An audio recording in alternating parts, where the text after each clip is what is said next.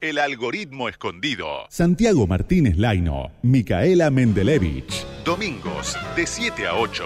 Radio con Voz.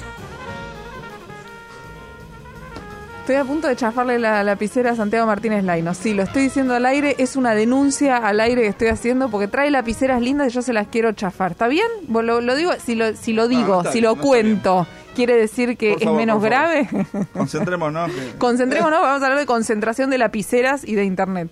Vamos a charlar un poco sobre esto, sobre la concentración de Internet y vamos a hablar para eso, nos ponemos serios con Andrés Piazza, que es consultor en regulación y gobernanza de Internet y es autor del informe sobre indicadores de Internet en Argentina que presentó el Observacom con apoyo de la Fundación Frederick Ebert.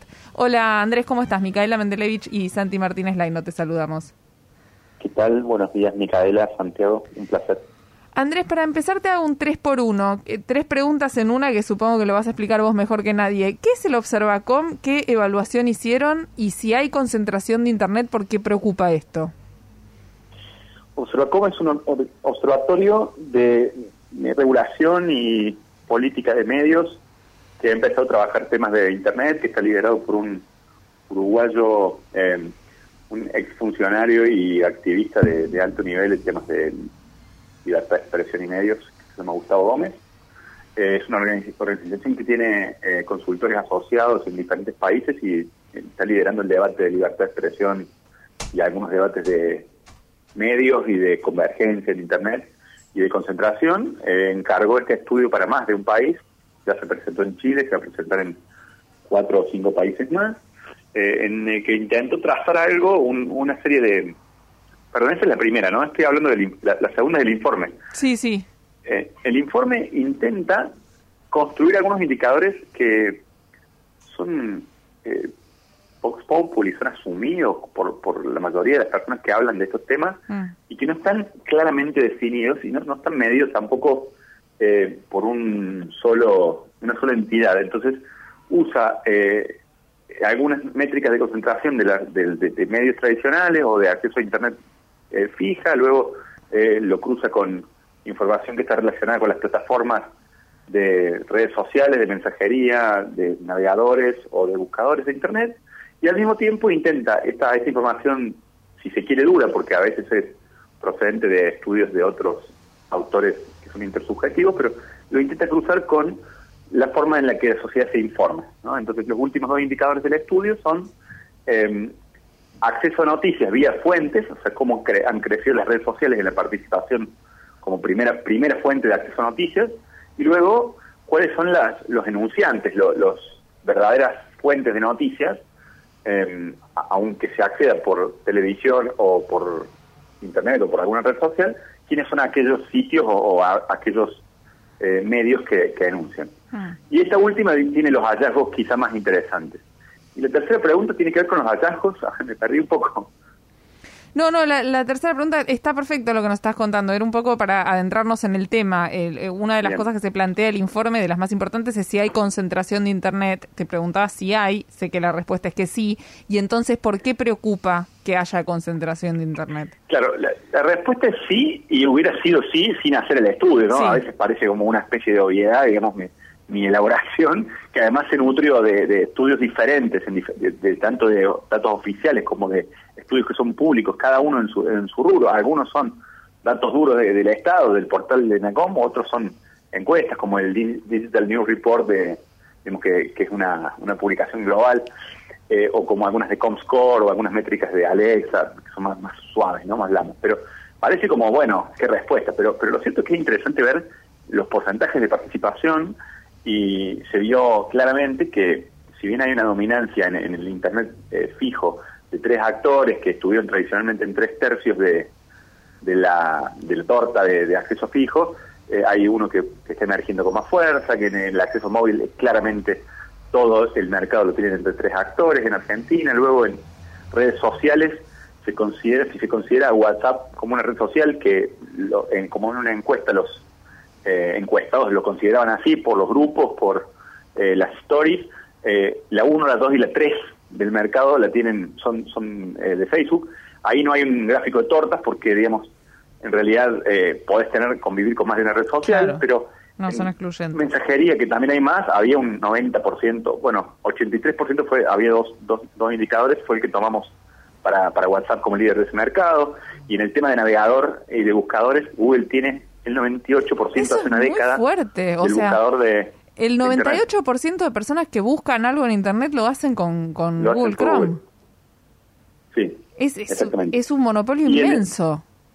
Y en el navegador, en Chrome, esto fue subiendo. eh, aún si Safari de Mac tiene un porcentaje y aún si Microsoft tiene el suyo, 83, 85% y va creciendo su participación en el Google Chrome, eh, tanto en móviles como en dispositivos, eh, como en computadoras. Ahora, Y luego, eh, per- sí, perdón, no, porque me hago una pregunta veloz ahí, un poco ingenua tal vez. ¿Por qué toda la gente elige lo mismo?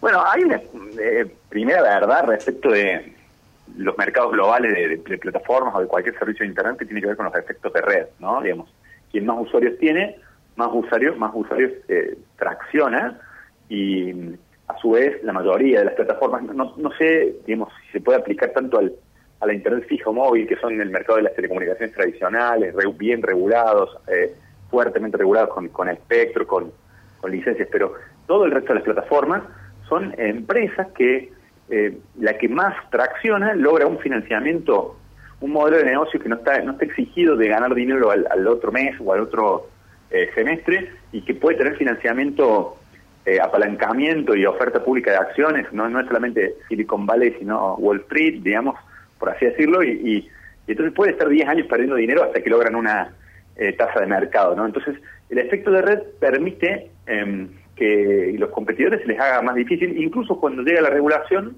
estas empresas pueden adaptarse mejor a la regulación, pueden cumplir la regulación, incluso la que los estados más eh, duros o más agresivos le pongan, digamos, y pero lo que sí la, la consolidan una, una posición de, de liderazgo, de dominancia.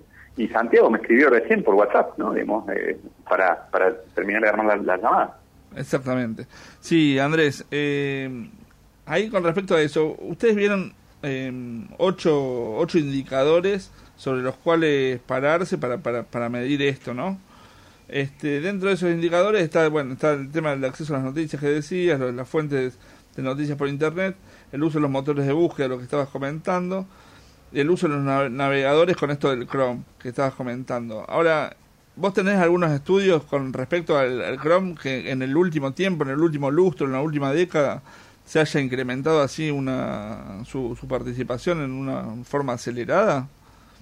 Ese, eh, ese, ese- ahí el, estudio tiene, todas las fuentes tienen notas al pie, Ah, con enlaces que son públicamente accesibles.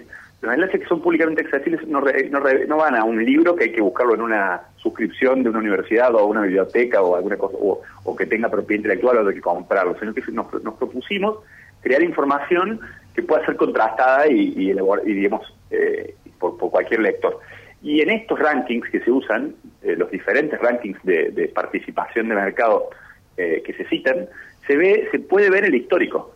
Ah. Entonces vos podés, así como podés ver que el navegador, em, perdón, que el, sí, que el motor de búsqueda em, tenía eh, arriba del 97% desde hace por lo menos una década, el buscador de Google, em, ves cómo va aumentando paulatinamente la participación de mercado que tiene eh, Chrome y que llega hasta hoy hasta estos niveles eh, de, de- de más del 80%.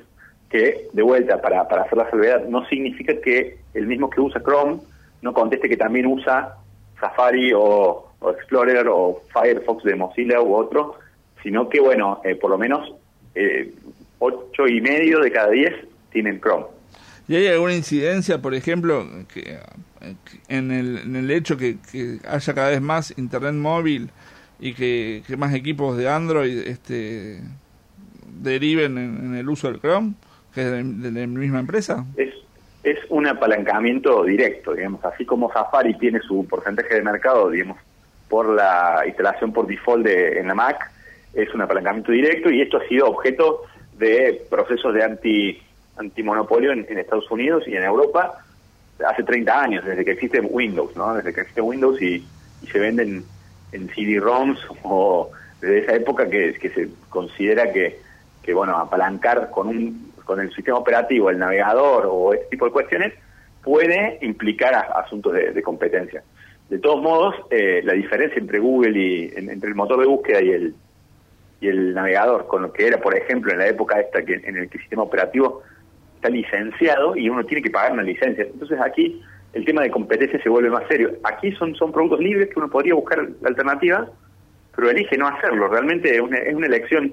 Bueno, hay que hay que Sí, hay que analizar y esto el estudio no entra. ¿Cuán libre es la elección esa, no, Santiago? Sí, salvo en los casos, por ejemplo, como el de Huawei, que, que fue impedido de utilizar este por, por, el, por el gobierno de Trump, de, de- de utilizar este Android, ¿no? O sea, en, ese, en esos casos también ahí se ve como cuál es la diferencia eh, con respecto a las empresas, que, inclusive hace que, se pierda, o sea, cómo, cómo pasa a ser el, sistema operativo lo primordial en, los celulares por encima de los teléfonos y por encima después de los buscadores, ¿no? O sea, cómo, cómo, cómo va determinando un poco todo.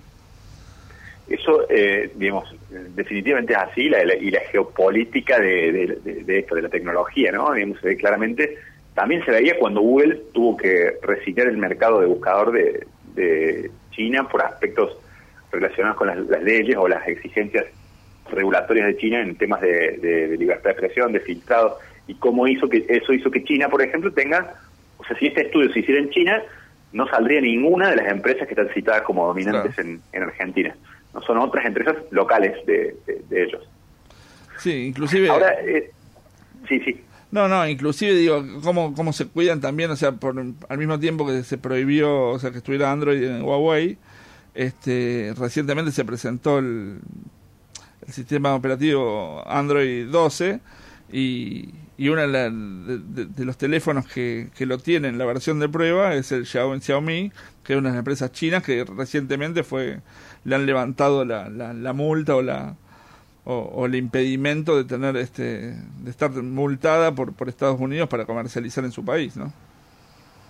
Ahí, ahí tenés esa, esa parte, esa dimensión de la geopolítica y la otra dim- o sea, digamos, y la otra dimensión que es la de TikTok y Estados Unidos, que hubo Claro. eh, demandas también, eh, incluso de empleados que no podían, empleados de TikTok norteamericanos que no podían ejercer su, su trabajo, que habían sido perseguidos, y una situación ahí de, bueno, eh, supongo que con la nueva presidencia de Estados Unidos eh, esta, esta guerra bajará un poco de intensidad, pero definitivamente incide en la participación de mercado de los diferentes servicios y, bueno, obviamente la innovación esa en Latinoamérica no, no es tan importante, somos como más consumidores, pero por ejemplo en otras plataformas como las de comercio electrónico tenemos plataformas o como las de eco- economía esta eh, colaborativa como Rappi, Rappi es una empresa de Colombia, eh, Mercado Libre es una empresa de Argentina, en realidad las dos están co- cotizadas en, en- en Nueva York, ¿no? Por supuesto, pero este tipo de innovaciones la región sí las puede tener, en cambio en, en- en los principales escenarios, en las principales plataformas son todas las que ya conocemos.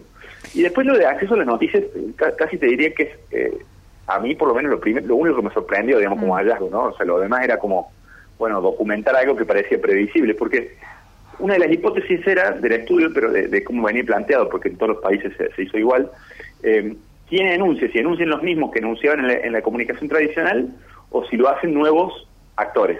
Entonces lo cierto es que el, el estudio arrojó que en el, en el ranking de, de top 10 de los sitios web más visitados, eh, finalmente eran eh, vía, eh, sí, se llegaba con tráfico vía redes sociales o vía dispositivos telefónicos, pero eran cuatro del grupo Clarín, un, una de perfil y la número uno en Infobae del, del país, que era eh, es de, eh, Fonte- de, perdón, de Haddad, que en realidad es un empresario tradicional de medios, es un medio nuevo, pero ahí hubo una, cuando se presentó el estudio, Martín Becerra hizo una, un comentario sobre eso.